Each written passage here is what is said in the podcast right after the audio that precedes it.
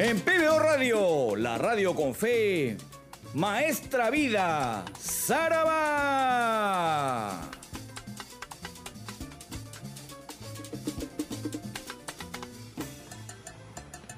En las próximas tres horas, aquí usted en PBO Radio 91.9 FM tendrá todo lo mejor de la salsa, a las que nos tenía acostumbrado el maestro, el doctor Luis Delgado Aparicio Porta. Maestra Vida, Sarabá.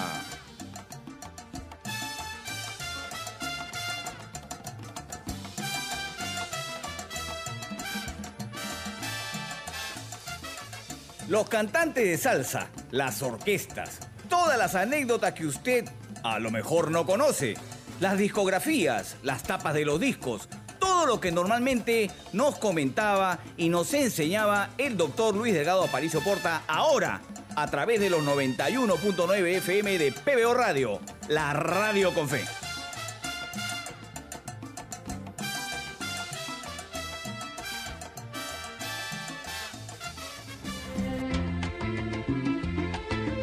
En Maestra Vida usted recordará los mejores éxitos de los cantantes clásicos de salsa, de las orquestas más importantes de esta onda musical, recordando el sabor afro-latino, caribeño, americano.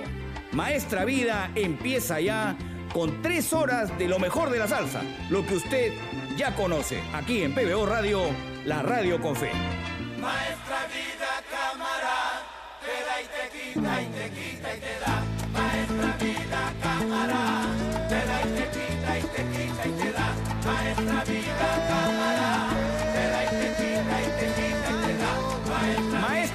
empieza ya. Tres horas de salsa. Tres horas en las que le pedimos se quede en su casa escuchando esta antología de canciones, reiterando el agradecimiento por esta gran iniciativa a PBO Radio, la radio con fe, evocando al doctor Luis Delgado Aparicio Porta. Maestra Vida empieza ya.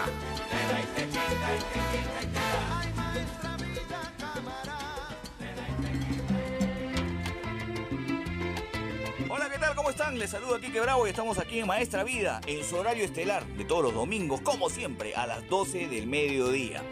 A lo largo de estas ediciones hemos ido haciendo una serie de duelos, una suerte de duelos entre timbaleros con algunas canciones, entre bajistas. La semana pasada, usted recordará, hablábamos de Salvador Cuevas y, de Bobby Valentín. Y en esta oportunidad, en esta edición, eh, queremos recordar a los mejores pianistas de la historia de la salsa. Quiero empezar con eso. ¿Qué le parece? Espero que les guste la idea. Y, entre, entre los que he elegido están Richie Ray, está Papo Luca y está Eddie Palmieri. He elegido estos tres. Probablemente esto sea también controversial y, y- y falta colocar a alguien. Pero por lo pronto quiero empezar con estos tres para escuchar su virtuosismo y su capacidad en el mundo de la salsa. Y en este primer bloque vamos a tener un bloque completito con Richie Ray y Bobby Cruz, que es el cantante eh, fundamental y principal de la orquesta de, Ricardo Maldonado Morales, un eximio pianista conocido como el embajador del piano, como Goldfinger, como el piano de las Américas. Él fue creador e impulsor del ritmo bugalú, que es una suerte de, de fusión entre el soul y los ritmos latinos. Y está en, los albores de la, de la salsa, cuando todavía no se conocía a la salsa con ese mismísimo nombre. Él eh, debutó en el año 1964 con su primer álbum que se llamaba Viva Ricardo Ray Arrives y empezaron una maratónica eh, producción discográfica de año tras año darnos muchos discos. En, la década de los 70, más o menos de mediados de la década de los 70, Richie Ray tenía algunos problemas personales eh, y, se transformó a la, a la religión evangélica. Y lo mismo le pasó luego a Bobby Cruz, lo que no ha dejado, eh, por sus convicciones religiosas, de ser admirado por los que lo siguieron desde un principio. Así que vamos a escuchar cuatro canciones de, Richie Ray y Bobby Cruz. Vamos a empezar con Guaguancó en Jazz, del año 1966. Del disco se soltó y está dedicada a mis amigos Juan y Miguel Morales en San Juan de Miraflores que me la han solicitado de manera frenética. Guaguancuen Jazz eh, se grabó, les reitero, en el año 1966. Acá no canta eh, eh, Bobby Cruz, acá canta Chivirico Dávila que era otro de los cantantes que tenía la orquesta y que de alguna manera escueleaba a Bobby Cruz en sus inicios porque Bobby Cruz ingresó en esta orquesta siendo bajista. Hay que tener en cuenta también que en la orquesta de Richie Ray y Bobby Cruz estaba también Rey Maldonado, que es un eximio trompetista eh, que se abandonó en algún momento la orquesta para unirse a la, banda de Mongo Santa María. Y finalmente Richie Ray, en homenaje a su hermano, se quedó con el Richie Ray y Bobby Cruz, porque así se llamaban, y se quedó él con el Richie Ray y Bobby Cruz. El Rey es por el hermano trompetista que finalmente se fue a otra orquesta. Pero les decía, vamos a escuchar Guaguancó en Jazz del año 1966 luego escucharemos Sonido Bestial, una extraordinaria canción que era una respuesta a las críticas que había recibido Richie Ray y Bobby Cruz eh, cuando se fueron de Nueva York a Puerto Rico. Esta producción se hizo en el disco El Bestial Sonido de Ricardo Rey y Bobby Cruz. La canción se llama Sonido Bestial del año 1971. Luego escucharemos Amparo Arrebato. Amparo Arrebato existió. Se trata de una bailarina llamada Amparo Ramos Correa que era muy conocida en la Feria de Cali y era más conocida aún por su peculiar y frenética forma de bailar. Eh, eh, esto impactó a, Richie Ray en algún momento y le compusieron esta canción eh, en el inicio de los años 70. Finalmente esta, esta canción fue incluida en el disco Agúzate, justamente del año 1970 eh, esta bailarina, Amparo Ramos Correa, con esta canción Amparo Arrebato, eh, ella tenía la particularidad de bailar muy frenéticamente, tan es así que los discos quedan en 33 RPM, revoluciones por minuto, los ponían en 45 para que ella pudiera bailar y la gente quedaba encantilada con esta capacidad. Finalmente ellos le hicieron esta canción, Amparo Arrebato.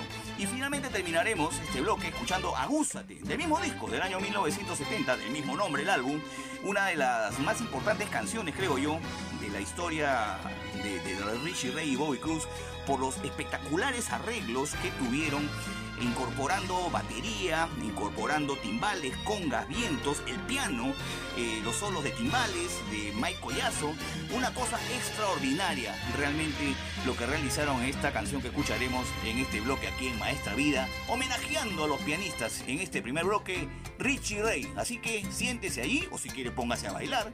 Vamos a empezar con Wow en Jazz del año 1966, Sonido Bestial del año 1971, Amparo Arrebato del año 70 y Agúzate también del año 70. ¡Saraba!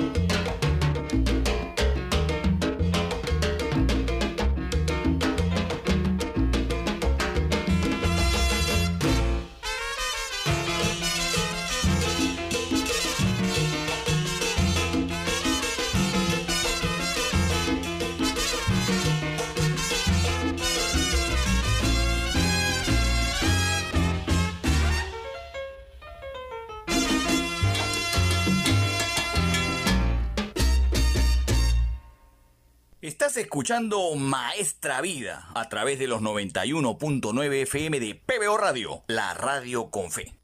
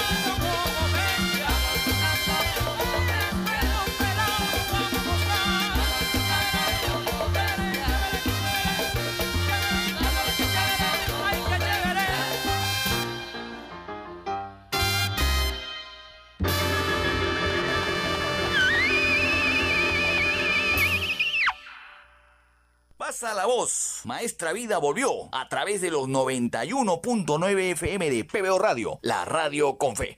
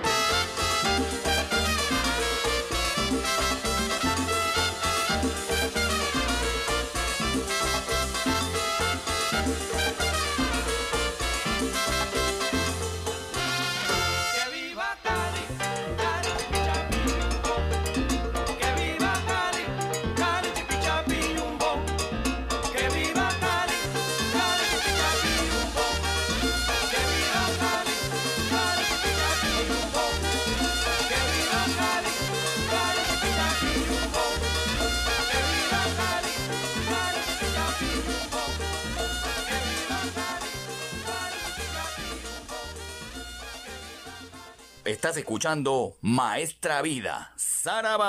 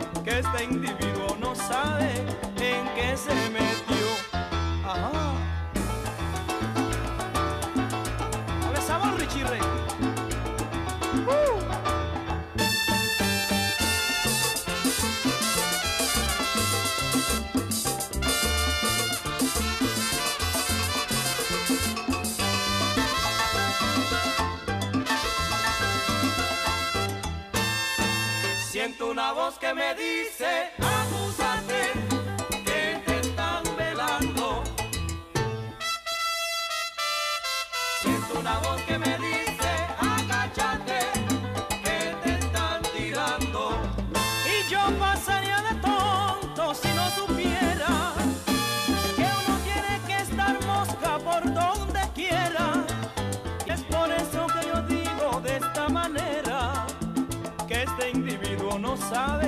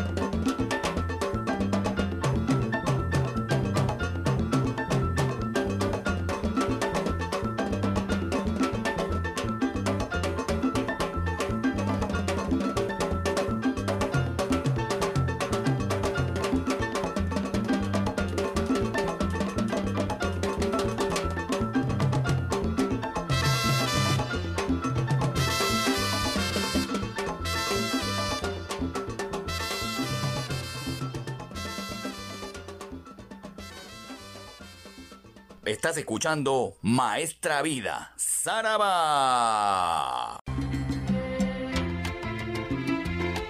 Volvemos aquí a Maestra Vida a través de los 91.9 FM de PBO Radio, la radio con fe. Les he propuesto escuchar a tres pianistas importantes en la historia de la salsa. Hemos estado en el primer bloque con Richie Ray, eh, uno de los más eh, impresionantes pianistas por su capacidad para la interpretación y para el arreglo musical, que evidentemente ha, hecho su carrera eh, conjuntamente a Bobby Cruz.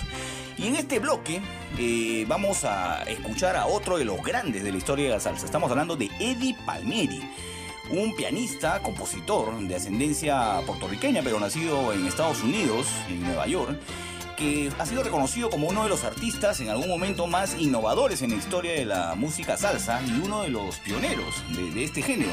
Incluso Palmieri ha obtenido hasta tres veces el premio Grammy en el año 76, imagínense, hace mucho tiempo, en el año 1983 y en el año 1985. Como suele suceder con, los pianistas, en su gran mayoría, Richie Ray también empezó muy joven a tocar piano, ah, estamos hablando de 10 años. A, a- Eddie Palmieri le pasó casi lo mismo, a la edad de 14 años y él tenía su primera orquesta. Y en la década del 50 estuvo incursionando en la música tropical, en orquestas como las que hizo con Vicentico Valdés y con Tito Rodríguez. Luego, pasado algún tiempo, en el año 61, crea su famoso conjunto La Perfecta, que es una de las más importantes en la historia de la salsa y donde acopló en ese momento al cantante Ismael Quintana, que lo ha acompañado en gran parte de su carrera.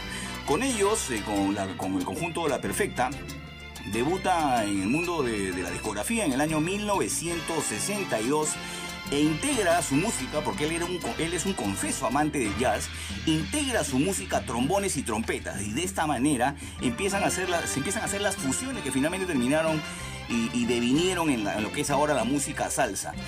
Siempre básicamente estuvo con, con Ismael Quintana, aunque en algún momento tuvo otros vocalistas, como este caso particular, eh, usted recordará a Lalo Rodríguez, el que cantó en los 80 Devórame otra vez. Bueno, él debutó en, en la orquesta de Eddie Palmieri eh, allá por el año 1974. Imagínese usted, tenía solo 16 años. Y en esa oportunidad es, eh, debutó en, este- en el disco llamado The Sound of Latin Music. Ese disco, justamente, donde debutó Lalo Rodríguez como cantante, el de Ven Devórame otra vez, lo reitero, imagínense, ganó el premio Grammy en el año 1976. Así que Eddie Palmieri también le ha dado oportunidades a, otros músicos. eh, su vocalista fundamental siempre ha sido Ismael Quintana, pero ha tenido, eh, les di este nombre de Lalo Rodríguez porque creo que ustedes lo identifican inmediatamente como parte de la, de la, de la corriente esta denominada salsa romántica. Bueno, él debutó a los 16 años, imagínense usted, en la orquesta de Eddie Palmieri. Vamos a escuchar cuatro canciones donde básicamente podemos eh, ver la calidad eh, interpretativa en, en- en las teclas de Eddie Palmieri y donde podemos apreciar su estilo, que es básicamente lo que marcó época con el conjunto La Perfecta. En primer término vamos a escuchar Nada de ti, del año 1974, como les cuento del disco The Sound of Latin Music. Eh, acá en esta oportunidad, la voz de, de- de la canción Nada de ti está a cargo de Lalo Rodríguez. Lalo Rodríguez. Luego escucharemos la canción Bilongo del año 1969 del álbum Super Imposition, donde canta ya Ismael Quintana, que es uno de los cantantes puertorriqueños que estuvo muchísimo tiempo al lado de Eddie Palmieri, eh, más o menos en toda la década del 60, empezando un poco la, década del 70. Así que en segunda oportunidad escucharemos Bilongo del año 69. Luego escucharemos Vámonos Pa'l Monte, un clásico de, de Eddie Palmieri del año 1971 del mismo disco, Vámonos Pa'l Monte. Y finalizaremos este bloque con El Molestoso. Canta también Ismael Quintana, pero muchísimos años atrás, en el año 1963. Esta canción El Molestoso está en su disco El Molestoso Volumen 2. Así que lo dejo con el gran Eddie Palmieri aquí en Maestra Vida. A disfrutar. ¡Saraba!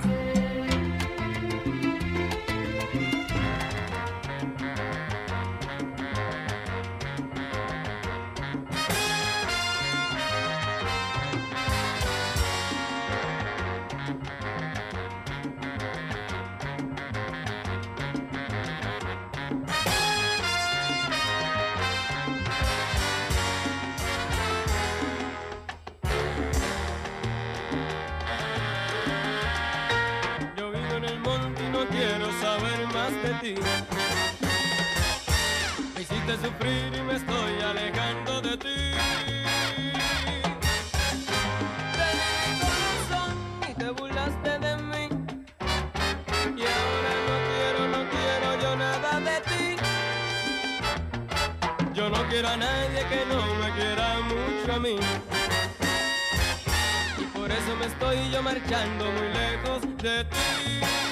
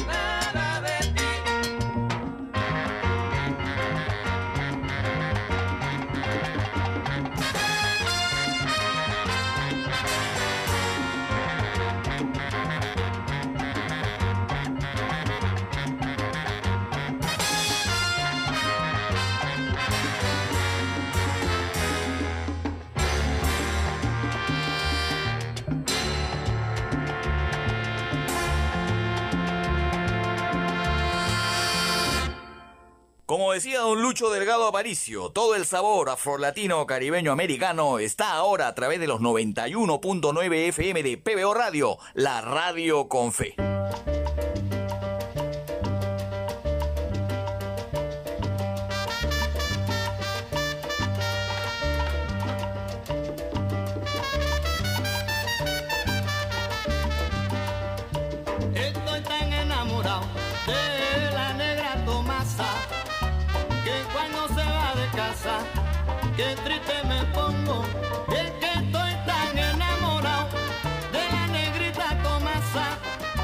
que cuando se va de casa, pero qué triste me pongo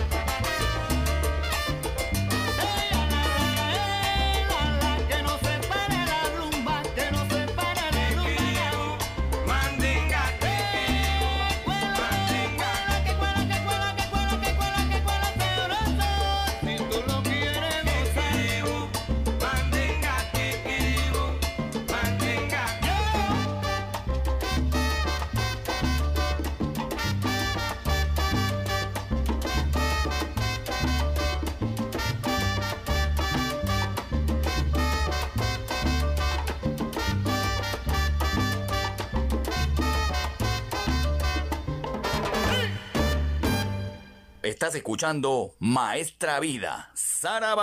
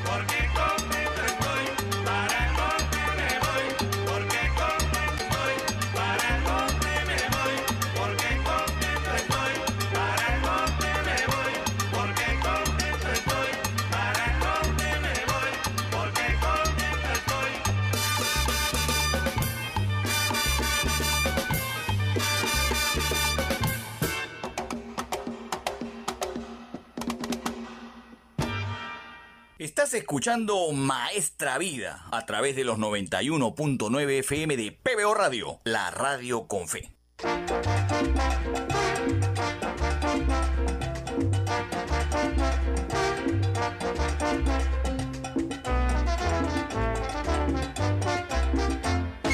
Yo quisiera saber lo que te molesta de mí. Yo quisiera saber lo que te molesta de mí.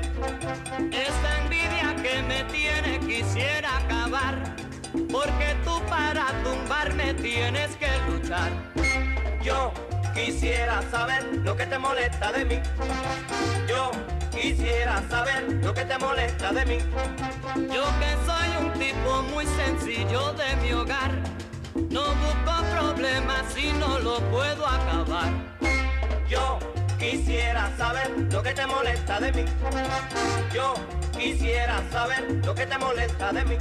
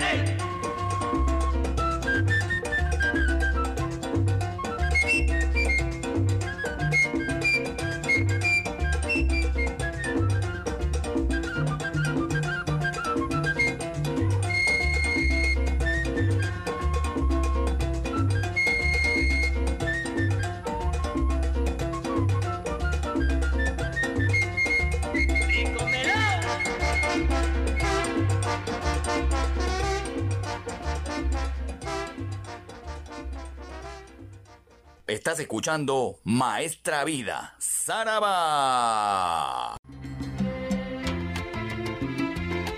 Continuamos aquí en Maestra Vida a través de los 91.9 FM de PBO Radio, la radio con fe. Y ahora nos vamos en este tercer bloque rindiendo el homenaje a los mejores pianistas en la historia de la salsa. Y vamos a hablar de un grande, uno que en su momento fue un niño prodigio.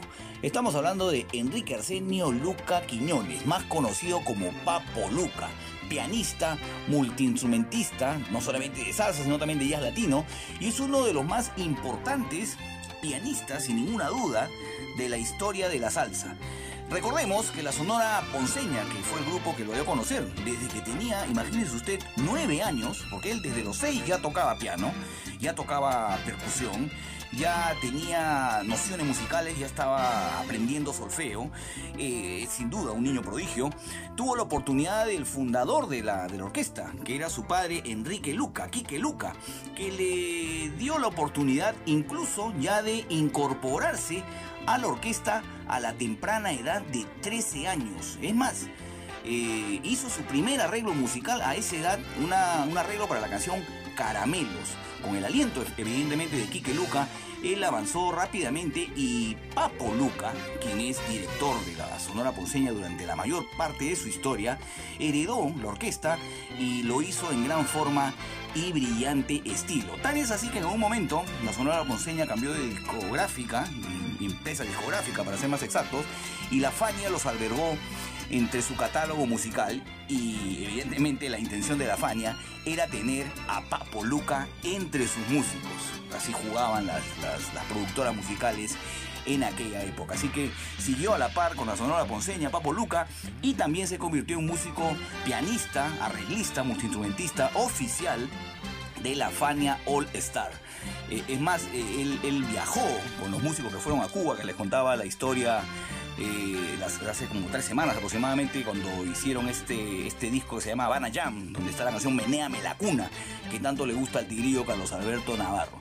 Lo concreto es que Papo Luca se convirtió en uno de los pianistas más importantes en esa época, no solamente con su sonora ponceña, sino también con la Fanny All Star, donde trabajó con Willy Colón, con Celia Cruz, con Johnny Pacheco, con Bobby Valentín, con Ismael Quintana, con Alberto Santiago, realmente trabajó con todo, con Rubén Blades también, escuchábamos la semana pasada la canción Juan Pachanga, allí también participa el gran Papo Luca con ese disco de la Fania All Star. Entonces estamos hablando pues de uno de los pianistas que ha hecho historia en el mundo de la salsa. Niño prodigio, director de la orquesta desde temprana edad, arreglista desde temprana edad. Enrique, su viejo Enrique Quique Luca, lo dejó ser y lo convirtió en uno de los músicos más importantes. Enrique Luca eh, falleció en el 2016 a la edad de 103 años y se fue Lucio, el viejo. Y Papo Luca se quedó pues con la orquesta eh, con todo el nombre, con todo el trabajo y la dirección musical, básicamente. Así que Papo Luca, creo yo, es uno de los mejores pianistas de la historia. Y acá va a haber seguramente la discusión entre si está mejor Eddie Palmieri o el mismo Richie Ray. Está peleando la punta, sin ninguna duda. Papo Luca. Yo les he escogido tres canciones de este tremendo músico. Tres canciones donde se pone de manifiesto su gran capacidad en, las teclas, en, los teclados, en el piano. Les he cogido Ramona, una eh, soberbia canción de la Sonora Ponceña del año 1981 del LP Night Rider. Eh, esta canción la canta Miguel Ortiz. Les he escogido esta porque tiene unos arreglos impresionantes por parte justamente de Papo Luca. Ramón en primer término. Luego escucharemos Boranda del año 1977 del LP El Gigante del Sur. Esta canción la, calle- la canta perdón, Luigi Texidor. También eh, una de las me- mejores eh, composiciones eh, musicales de la Sonora Ponceña y con los arreglos en el piano de Gran Papo Luca. Escuche usted el piano, dése ese trabajo en esta, en esta oportunidad. Después baila. Y además, para finalizar, les voy a dejar una de, uno de sus trabajos que hizo para la Fania All Star en el año 1984. Una canción que se llama Por eso yo canto salsa, que estaba justamente en un LP de la Fania All Star llamado Lo que pide la gente. En esta canción eh, interviene evidentemente Papo Luca en el piano, en los arreglos, y cantan este tema, que usted lo debe haber escuchado y ahora lo va a recordar aquí en Maestra Vida, Ismael Quintana, Ismael Miranda, Alberto Santiago, Héctor Lavoe, Peter Conde Rodríguez, Celia Cruz y Cali Alemán. Así que lo voy a dejar con tres extraordinarias canciones del gran Papo Luca en Maestra Vida. Ramona en primer término del año 81, Boranda del año 1977 y Por eso yo canto salsa del año 1984. ¡Zaraba!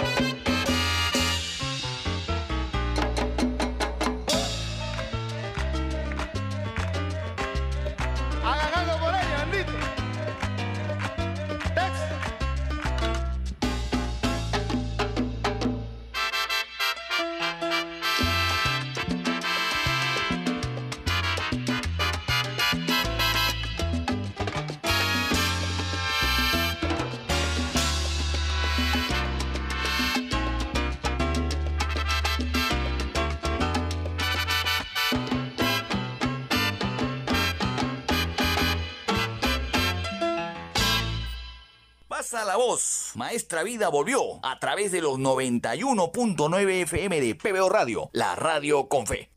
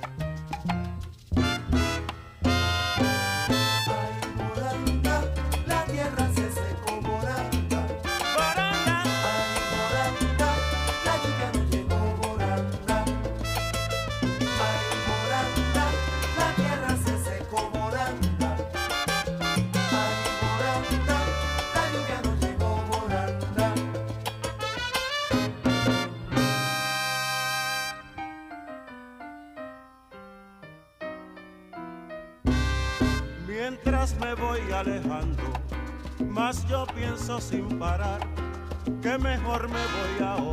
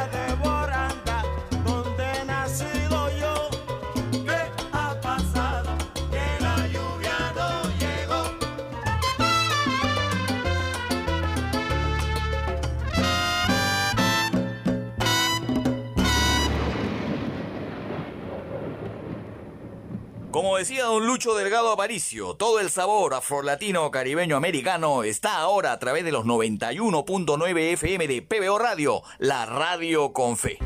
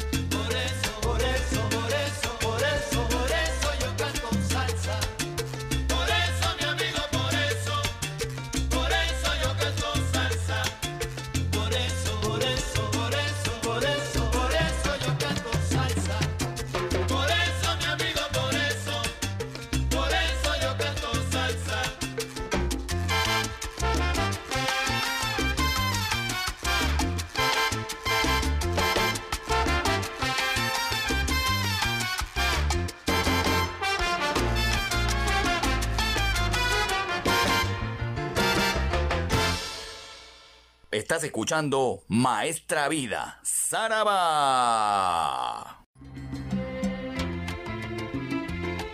Regresamos aquí a Maestra Vida a través de los 91.9 FM de PBO Radio, la radio con fe, después de habernos deleitado con estos tres pianistas importantes en la historia de la salsa, Richie Ray, Eddie Palmieri y Papo Luca.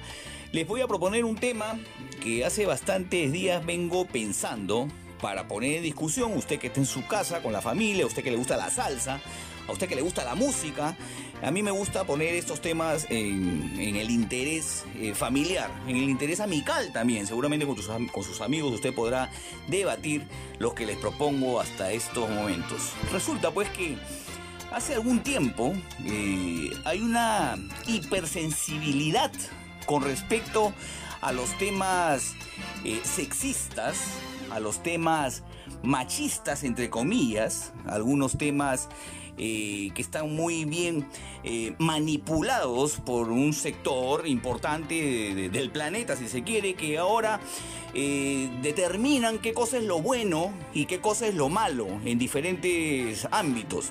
Qué es lo bueno en la política, qué es lo malo en la política, qué es lo bueno en la música, qué es lo malo en la música, qué es lo correcto y qué es lo incorrecto. Ahora hay esa sensibilización, hay esa sensibilidad. O sea, la gente ahora no puede decir las cosas que decía antes porque puede eh, estar discriminando a alguien a un, a un moreno, le podemos decir, por más que sea nuestro amigo solamente moreno, no le podemos decir negro porque lo estoy eh, atacando racialmente. Yo tengo amigos negros a los que yo les digo negro y yo no estoy atacándolo racialmente, pero ya es incorrecto. Esto está pasando en la sociedad y usted lo sabe. Al, cholito ya no le puede decir cholito porque puede otra persona, una tercera persona o la- la gente interesada en mover estos temas puede decirle que lo estoy choleando. Esto pasa. Y también pasa en la música. Pasa en el cine. Hace poco nos enteramos de que lo que el viento se llevó ya no puede ser difundida porque habla de la esclavitud y no, pues no puede haber, eh, hay que borrar esa parte de la historia. No, no puede haber nada que tenga que ver con la esclavitud. Imagínense, estas cosas están pasando. Y pasan también en la música.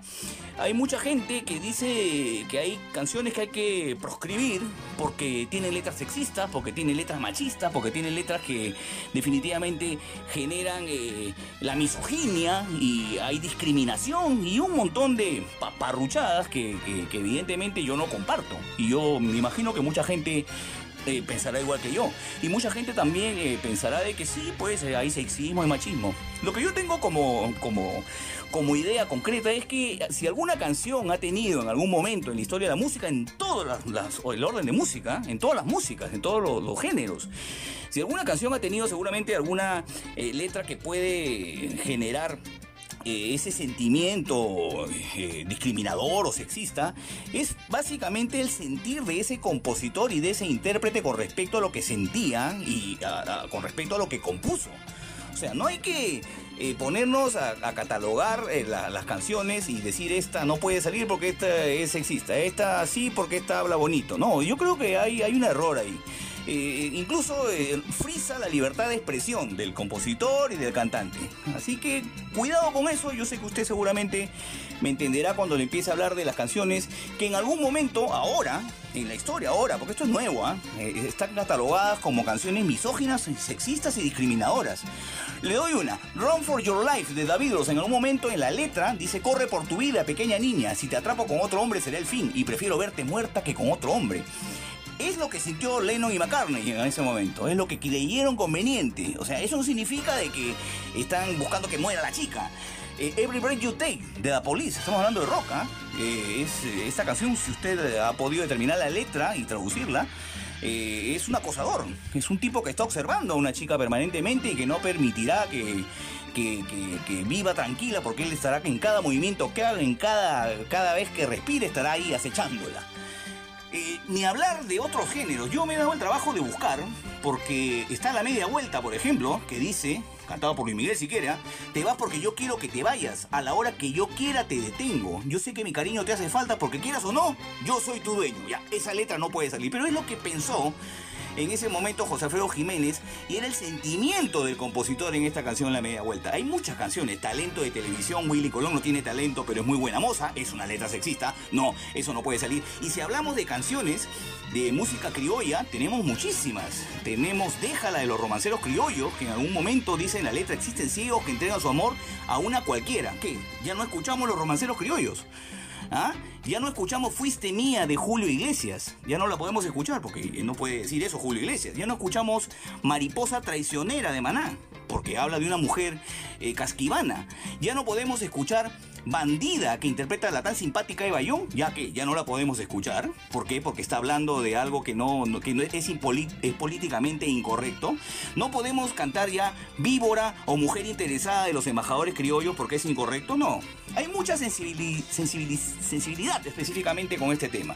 Hay mucha gente interesada, porque hay ONGs detrás de este asunto, ¿no? De evitar de que estas canciones eh, eh, se- sean eh, difundidas, ¿no? Y en la salsa hay canciones que tienen este tenor, porque es el sentir del compositor, el sentir del intérprete con respecto a un momento de la vida del que hizo la letra y el sentir del compositor se plasmó en una canción y te guste o no, es lo que sintió en su libertad de expresarse. Mucha gente dirá, oye, pero no puede insultar a una mujer. Sí, pues seguramente no. Pero puedes denostar justamente como lo estoy haciendo ahorita, no me gusta esa letra y no la escuchas, o simplemente pasas por adelante y no le das el valor que, que otros sí le quieren dar. Bueno, a eso iba. Hay tantas letras en la música criolla, sobre todo peruana, muchísimas letras ya no podríamos escuchar porque son políticamente incorrectas. De eso trata este bloque.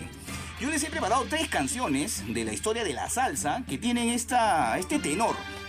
Que ahora seguramente yo no se podrían escuchar y Héctor Lavoe no podría cantar, por ejemplo, Bandolera que es una canción del álbum Comedia del año 1978 que vamos a escuchar a continuación, donde un tipo despechado habla de una mujer que no, que no le fue que no le fue fiel y que no le, no le dio lo que le correspondía y ese sentir de- del compositor de bandolera con respecto a este, a este asunto. O sea, que no escuchamos bandolera. No, Mandolera de Héctor Lavoe lo vamos a escuchar aquí en Maestra Vida. Además un tremendo temón. Casi nueve minutos de música con instrumentalización, orquestación y excelente interpretación de Héctor Lavoe. Vamos a escuchar Bandolera aquí en Maestra Vida a continuación. Luego escucharemos Viajera.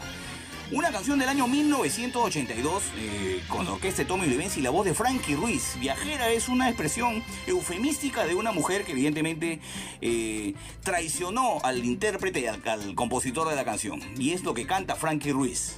La vamos a escuchar también aquí en Maestra Vida. Y ni hablar pues de la que escucharemos en tercera colocación. Anaísa Oco. Una parte de la letra dice, eres como el perro del hortelano, no comes ni dejas comer que es una expresión de la letra de Ángel Canales del año 1976, expresándose así, de manera vulgar, porque es la verdad, de manera vulgar, con respecto a una mujer que no le para bola. Entonces, no seamos tan sensibles. Escuchemos lo que quiso decir el intérprete y si no te gusta la canción no la escuchas. Simplemente. Así, así funciona la libertad de expresión en cualquier país normal. Dejemos esa sensibilidad y escuchemos aquí en Maestra Vida estas tres tremendas canciones que yo les he preparado. Bandolera del álbum Comedia del año 1978, voz de Héctor Lavoe. Viajera de la orquesta Toma Livencia con la voz de Frankie Ruiz del año 1982 y Anaísa Oco del año 1976 del álbum El San Juan con Ángel Canales. ¡Zaraba!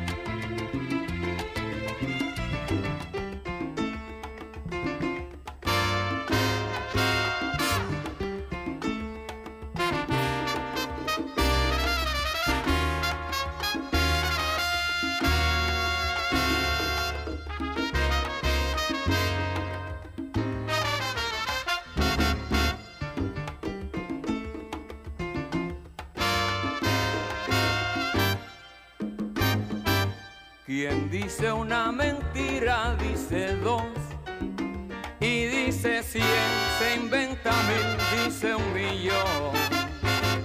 El ser que ya nació para engañar, te engaña a ti, me engaña a mí, me engaña a mí.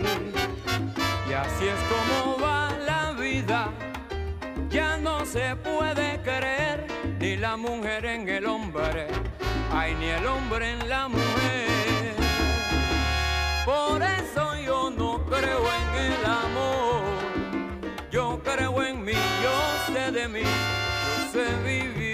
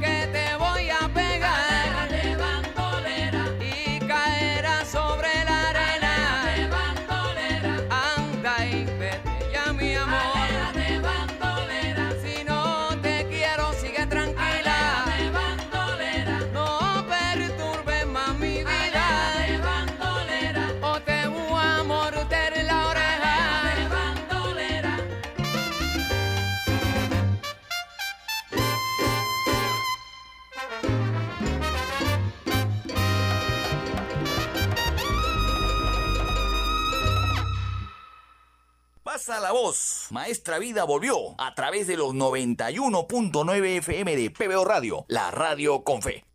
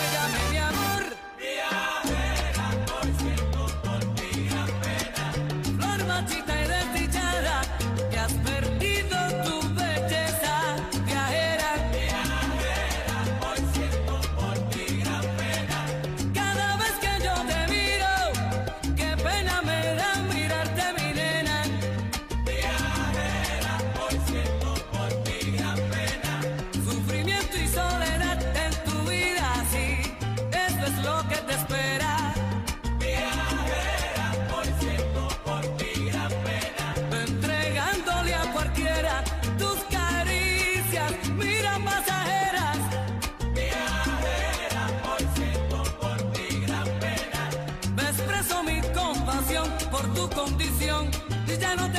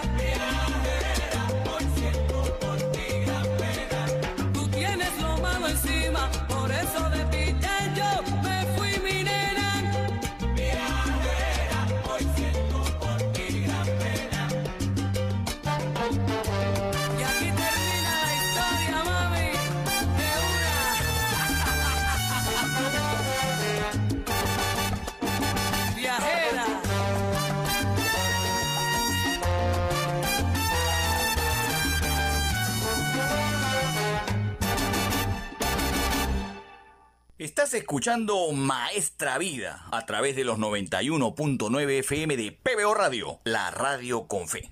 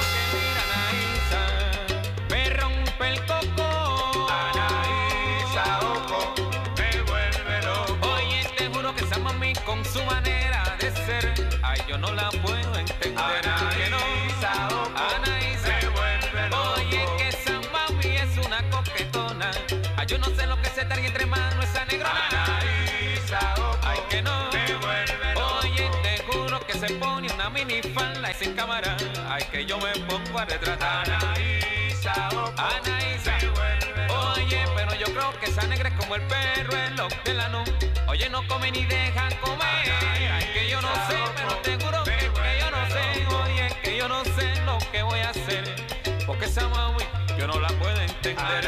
Ay, que no, Anaí.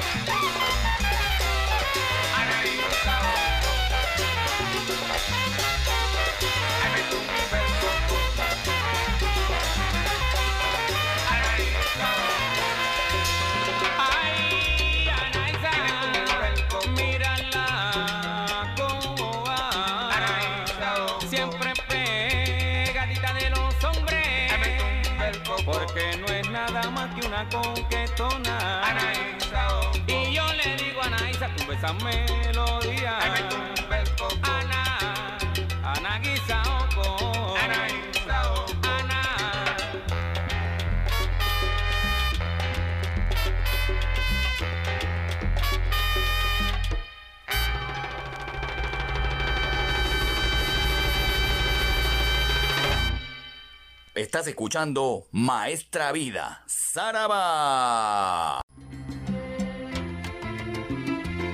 Volvemos aquí a Maestra Vida a través de los 91.9 FM de PBO Radio, la radio con. Les quiero contar una historia, seguramente algunos la conocen, pero otros no, y eso es importante porque de esta manera compartimos con todos nuestro conocimiento y lo que sabemos eh, que otros eh, por alguna razón no tienen muy claro, sobre todo en anécdotas de salsa. Y quiero contarles justamente una anécdota salsera. Y está involucrada la gran Celia Cruz y el gran Johnny Pacheco. Usted sabe que Kimbara, una de las canciones más importantes de la discografía de Celia Cruz, eh, estuvo en el primer trabajo que tuvieron Johnny Pacheco y Celia Cruz, justamente en el disco Pacheco, Celia y Johnny del año 1974. Usted conoce eso, por supuesto. El sencillo fue escrito por un joven llamado Junior Cepeda y estuvo lanzado, pues, como les digo, en el año 73 y luego eh, se publicó en el año 1974 en este disco Pacheco, Celia y Johnny, uno de los más importantes trabajos de la historia de Celia Cruz cuando empezó justamente a trabajar con Johnny Pacheco. Pero ¿qué cosa es Kimbara? Se preguntará usted. Y Kimbara finalmente simplemente es una palabra que se remonta a un sonido onomatopéyico. Es el repicar de un bongo. Tan simple como eso. Si quieres bailar, si quieres gozar, kimbara kupara kumakin bamba. Así suena un bongo. Y así lo interpretó Celia Cruz. Pero la canción tiene una anécdota detrás. Este muchacho, Junior Cepeda, se había mudado a Nueva York con toda la intención de buscar a Johnny Pacheco para darle su canción. Él era el compositor. Eh, lo encontró, sin respetar incluso la figura de fama que ya tenía Pacheco, se le acercó y contó eh, Johnny Pacheco, porque tenía la oportunidad de, de leer sobre este tema, se le acercó a Johnny Pacheco y le dijo este muchacho Junior Cepeda, oye Pacheco, tengo un temita que quiero que oigas. Así, eh, con esos aires llegó Junior Cepeda. Pacheco sorprendido le dijo que tenía una reunión, esto fue en el lobby de un hotel, le dijo que tenía una reunión y que se tome un café, que ahorita venía y finalmente no le paró mucho, mucha pelota, como se dice. Pero este muchacho insistente lo esperó a Johnny Pacheco, lo esperó bastante tiempo, se tomó más de un café, se tomó cuatro, cinco, seis cafés, hasta que nuevamente volvió a aparecer Johnny Pacheco en el lobby de este hotel, con toda la parafernalia de gente que estaba con Johnny Pacheco, y, le, y lo volvió a encarar y le dijo, hey Pacheco, ¿tú no me vas a oír? ¿Oír qué? Le dice Johnny Pacheco. ¿No me dijiste que te esperara? Ya, pues te estoy esperando. Entonces buscando Johnny Pacheco la manera de escapar de este Junior Cepeda, este muchacho que estaba ahí en el lobby del hotel, le digo, bueno, ¿dónde está la partitura? ¿Dónde está tu grabación eh, de, la canción que me quieres mostrar? Le dijo Johnny Pacheco a Junior Cepeda. Y el, este joven le dice, no señor, yo no tengo partitura, yo la canción la tengo aquí. Y le señala la garganta, así, con el dedo índice. Y en ese momento le dice, bueno, a ver. Y Junior Cepeda, este joven muchacho, eh, encorvó su cuerpo, usó sus muslos como tambores y empezó a cantar Kimara, Kimara, Kumakin Bamba y empezó a palmotear como si fueran una especie de bongos, los, los- los muslos de, de su cuerpo ya encorvado, para, para poder mostrarle a Pacheco la canción. Y Pacheco, Johnny Pacheco en ese momento quedó enamorado del canto, eh, empezó a hacer la clave con la palma de las manos y todos empezaron a hacer una pequeña rumba ahí delante de este joven Junior Cepeda.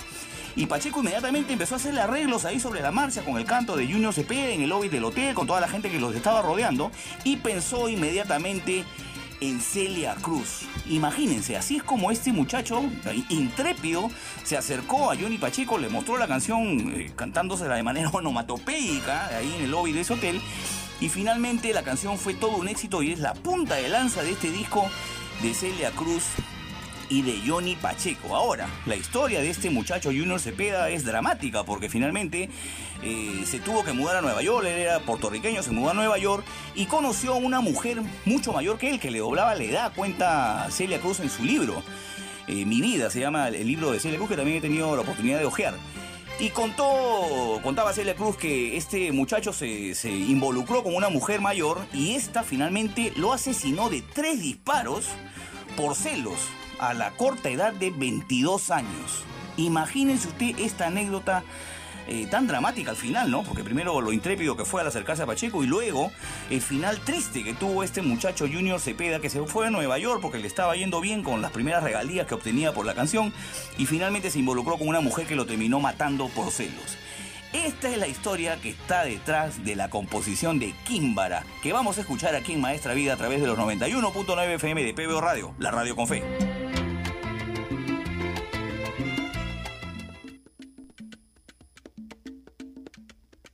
Kimbara kumbara kumba kimbamba, kimbara kumbara kumba kimbamba, kimbara kumbara kumba kimbamba, kimbara kumbara kumba kimbamba.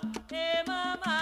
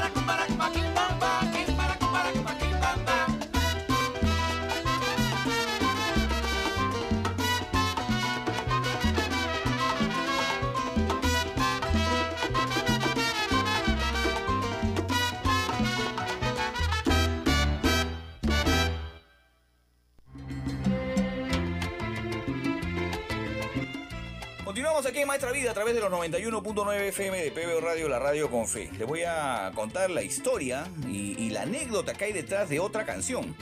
Esta es más o menos mi intención en esta parte del programa, evocando de alguna manera al doctor Luis Delgado Aparicio Porta, que era un tremendo conocedor de, de historias de salsa y de discos, y que nos contaba pues con su elocuencia eh, algunas historias que yo trato de, de plasmar también de alguna manera. Les voy a contar la historia de la canción Ana Milé del grupo Nietzsche, grabada en el año 1985 en el LP Triunfo.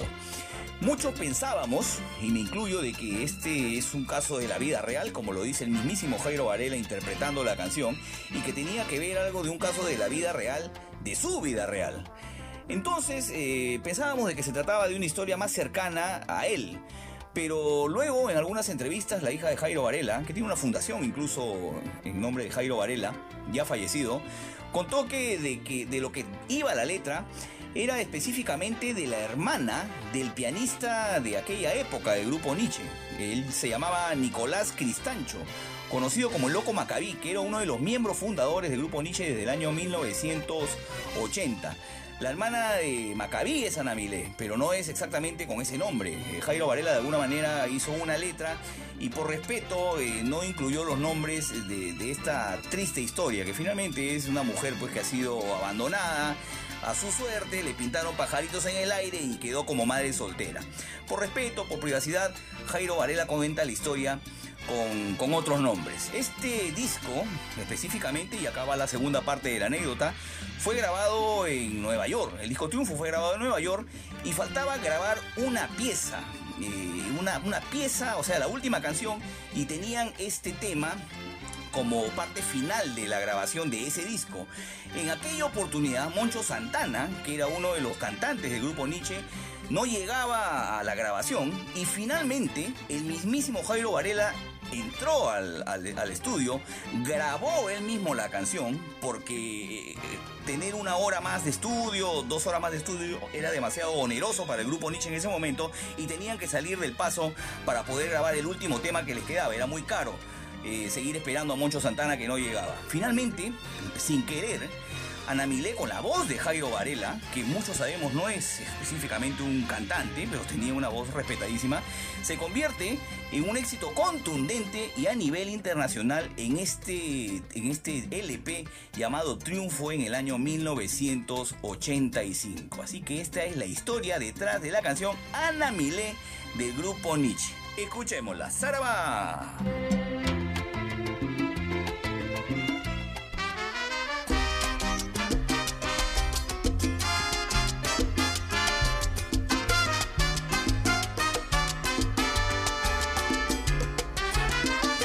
Este es un caso de la vida real. Ojalá nunca toque las puertas de su hogar.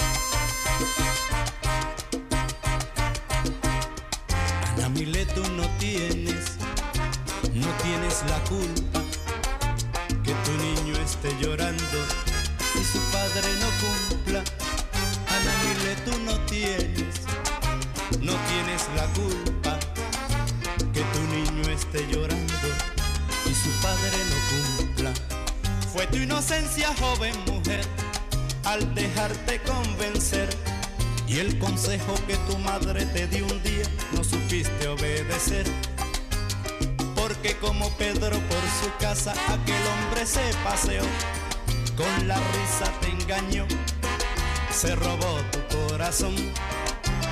Y lo que tú y yo planificamos un futuro realizar, en sueños quedó al llegar aquel hombre a nuestro hogar. Queda un camino de piedra y filo y la revancha queda el destino. Luz de esperanza corre y alcanza. Justicia arriba está la balanza. Firme y altiva sigue tu vida. No pares, niña, aún no está perdida. La mano fuerte que hoy te fue esquiva. Tierna y segura pares y ríes. No llores, no llores. mía, no llores, no llores más, no llores, no llores, no llores, favor.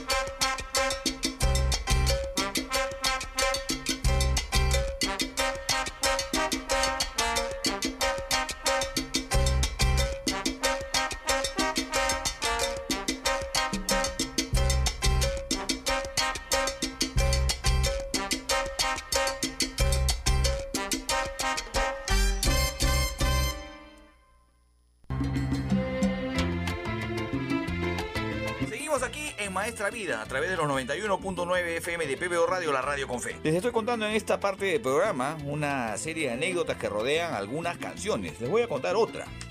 Casi como chismes esto, ¿ah? Si ustedes cuando me escuchen se van a dar cuenta de que esto es un chismorreteo muy popular en el mundo salsero. Les cuento. Ustedes sabían que Ismael Rivera, Maelo, el sonero mayor, era muy amigo de Daniel Santos. Daniel Santos, cantante de la Sonora Matancera. Patas, ¿ah? Panitas, como se decían ellos en aquellas épocas. Lo concreto es que eran tan amigos que en algún momento Ismael Rivera eh, se encontró con la ex esposa de Daniel Santos. Esta señora se llamaba Gladys Serrano. Era la última pareja justamente de, de Daniel Santos. Y lo que le pidió esta señora cuando se encontró con Ismael Rivera era que por favor ubique a Daniel Santos para que vea a su hijo de dos años que hace tiempo que no lo ve. Imagínense ustedes la, la conversación que, que se formó entre esta señora llamada Gladys Serrano e Ismael Rivera para que, bueno, ubique al panita y le diga que vaya a ver a su hijo. Esa fue más o menos la conversación. Lo concreto es que Ismael Rivera y Gladys Serrano empiezan a tener una relación sentimental. Eh, se enamoran. Eh, e- ella era bailarina del Palladium y empezaron a salir. eh, empezaron a estar juntos y básicamente Ismael Rivera estaba rompiendo una regla de oro, normalmente entre los hombres, que tú no puedes estar con, con la ex esposa o la ex mujer de algunos de los que sean tus más cercanos amigos. Pero esto le sucedió y no hubo mayor alternativa en su vida sentimental en la de Ismael Rivera que continuar con la relación. De esto fue testigo Bobby Capó. ¿Quién es Bobby Capó? Bobby Capó era un compositor, amigo también de Ismael Rivera, cuyo nombre original era Félix Roberto Manuel Rodríguez Capó. Él, al conocer esta historia, eh, lo llama eh, un día en la madrugada a Ismael Rivera y le dice que había compuesto una canción con respecto a esta historia, este triángulo amoroso. Ya no les digo yo que esto suena como chisme. La canción fue plasmada en el disco Traigo de Todo del año 1974 y el tema se llama ¿Qué te pasa a ti? Y la letra dice yo sé que me van a juzgar, me van, me van a condenar cuando me vean con ella. Eso es lo que cantaba Ismael Rivera y lo vamos a escuchar aquí en Maestra Vida. ¡Saraba!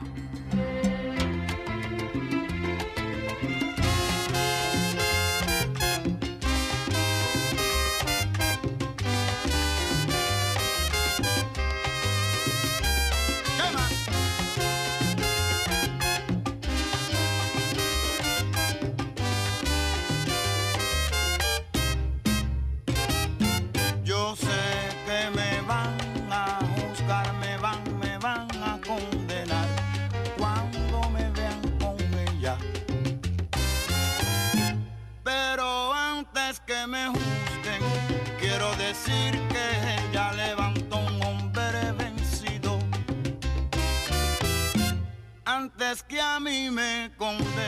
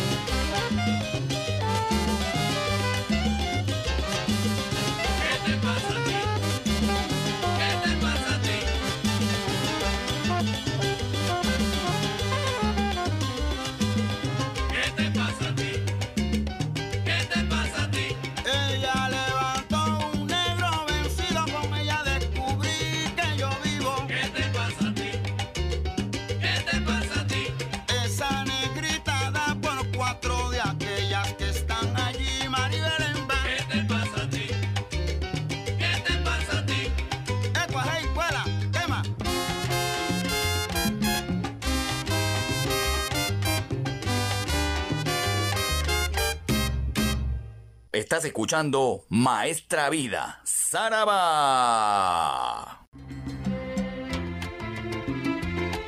Volvemos aquí con la última parte de Maestra Vida a través de los 91.9 FM de PBO Radio, la radio con fe. Muchas personas a lo largo de estas emisiones eh, me han estado preguntando de quién es la canción inicial con la que empezamos el programa.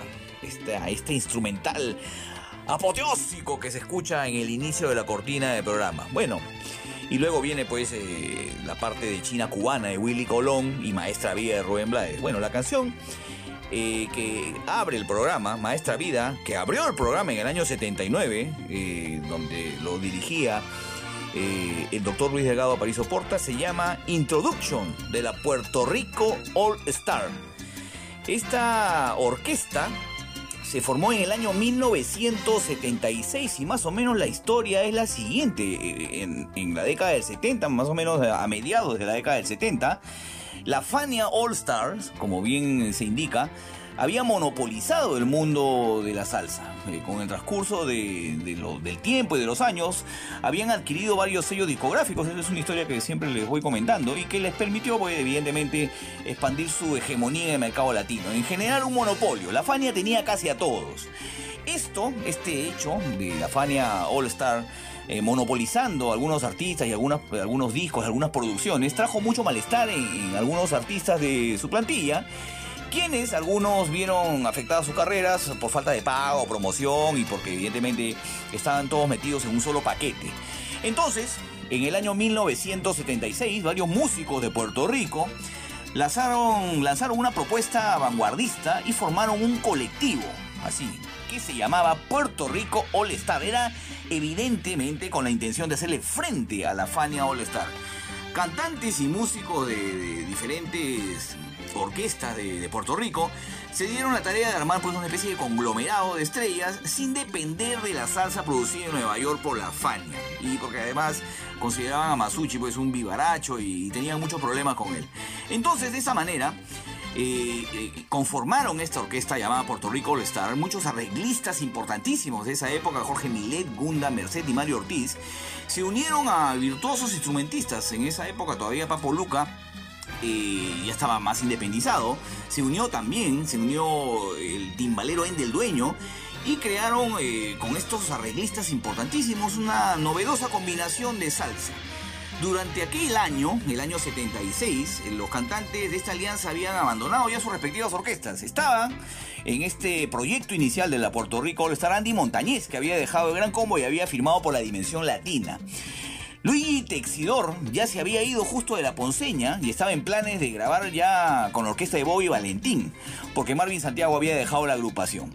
Paquito Guzmán se mantenía activo, grababa coros en las producciones de Roberto Roena, El Gran Combo y otras, y otras orquestas, y ya no estaba grabando con Tommy Olivencia. Así que se empiezan a juntar con estos arreglos fastuosos, ostentosos de la Puerto Rico, la estar empieza a irrumpir en el ambiente salsero con el poderoso tema Reunión en la Cima que vamos a escuchar en este bloque.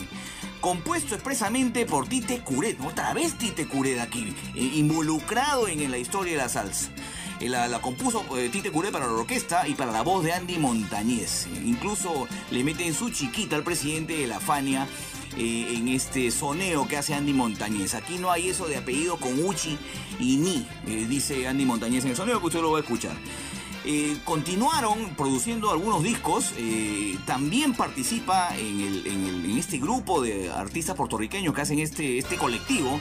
Lalo Rodríguez, que lo mencionaba justo en el bloque de Eddie Palmieri. Lalo Rodríguez, sí, el de Ven Devórame otra vez. Estaba en la Puerto Rico Lestal y es un tremendo cantante. Yo creo que eh, su fama se vio medio crispada con, la, con la canción esta Ven Devórame otra vez, pero él es un reconocido cantante puertorriqueño y estuvo en los discos siguientes que se llamaban Los Profesionales del año 1978 y Tributo al Mesías en el año 79. Incluso él graba una canción que se llama Alianza de Generales y en, el soneo Lalo Rodríguez le mete a su chiquito también a la fan y le dice, tú tienes plata, pero yo tengo la llave. Así que es toda una historia esto lo de la Puerto Rico All Star con estos fastuosos arreglos y con estos cantantes eh, puertorriqueños que empezaron a hacer música paralelamente a lo que sucedía con la Fania All Star y salió una tremenda orquesta que vamos a escuchar aquí Maestra Vida en esta última parte. Vamos a escuchar primero Reunión en la Cima, la canción del año 1976 compuesta por Tite Curet para Andy Montañez, aquí en los 91.9. Luego escucharemos Alianza de Generales, canta Lalo Rodríguez del LP Los Profesionales del año 1978. Y finalizaremos este bloque escuchando Óyelo que te conviene. Lalo Rodríguez también en la voz del álbum Tributo al Mesías del año 1979. No se pierda los arreglos, estaban los mejores eh, haciendo arreglos en, el, la Puerto Rico All Star. No se pierda los arreglos, lo frenético del ritmo de estos extraordinarios músicos que se reunieron para hacerle frente de alguna manera a la faña. Escuchemos.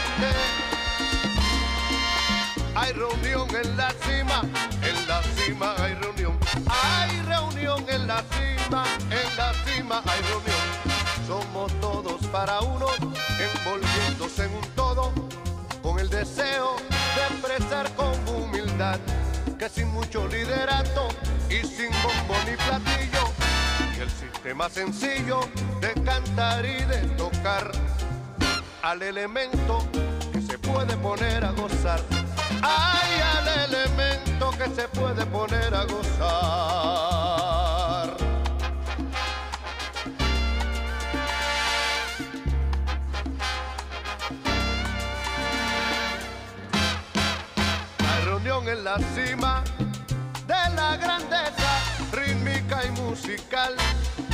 Las órdenes de ustedes, a sus pies. Evidentemente, les saluda un amigo, Andy Montañez. Les saluda un amigo, Andy Montañez.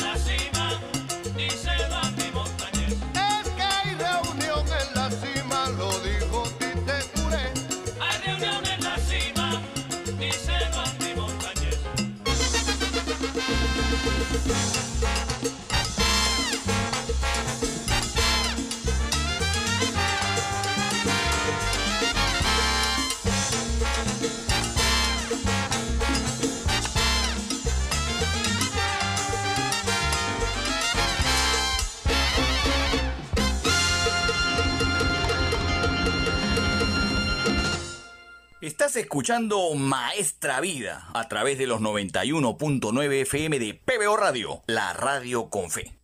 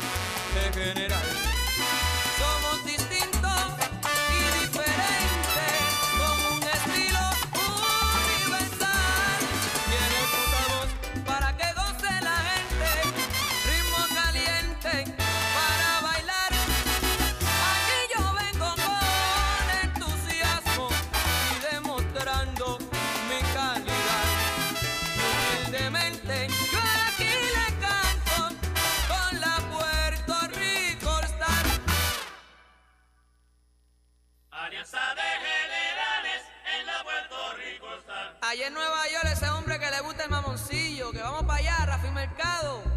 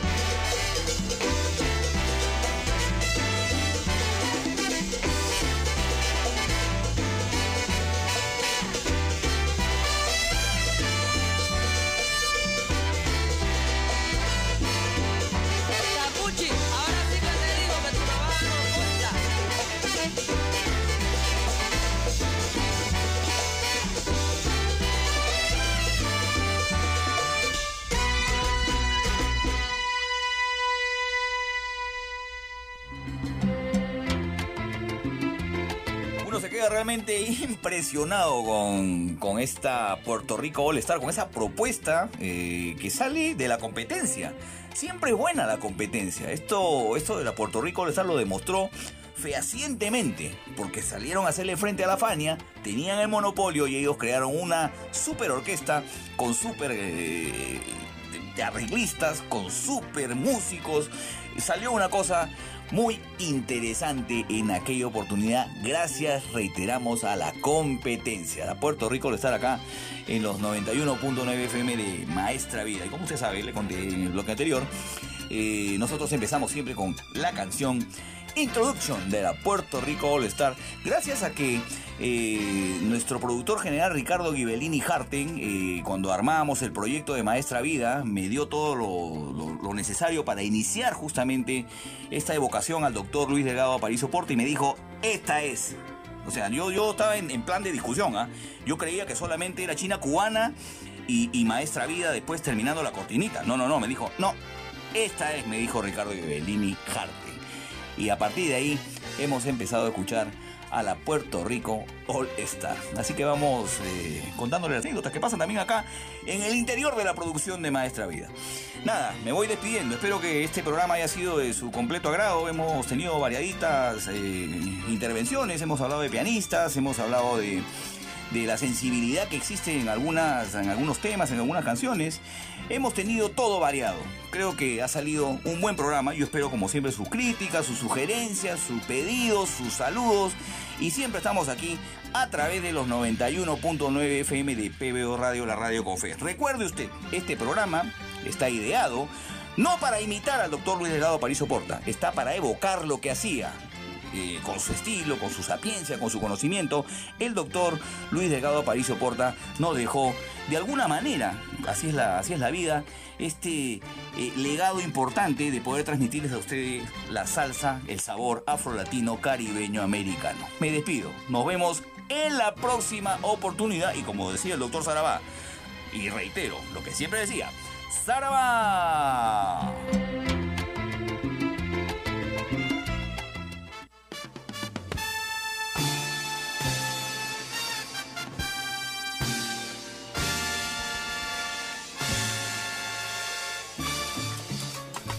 Usted ha estado en los 91.9 FM de PBO Radio, la radio con fe, con estas tres horas de salsa en Maestra Vida.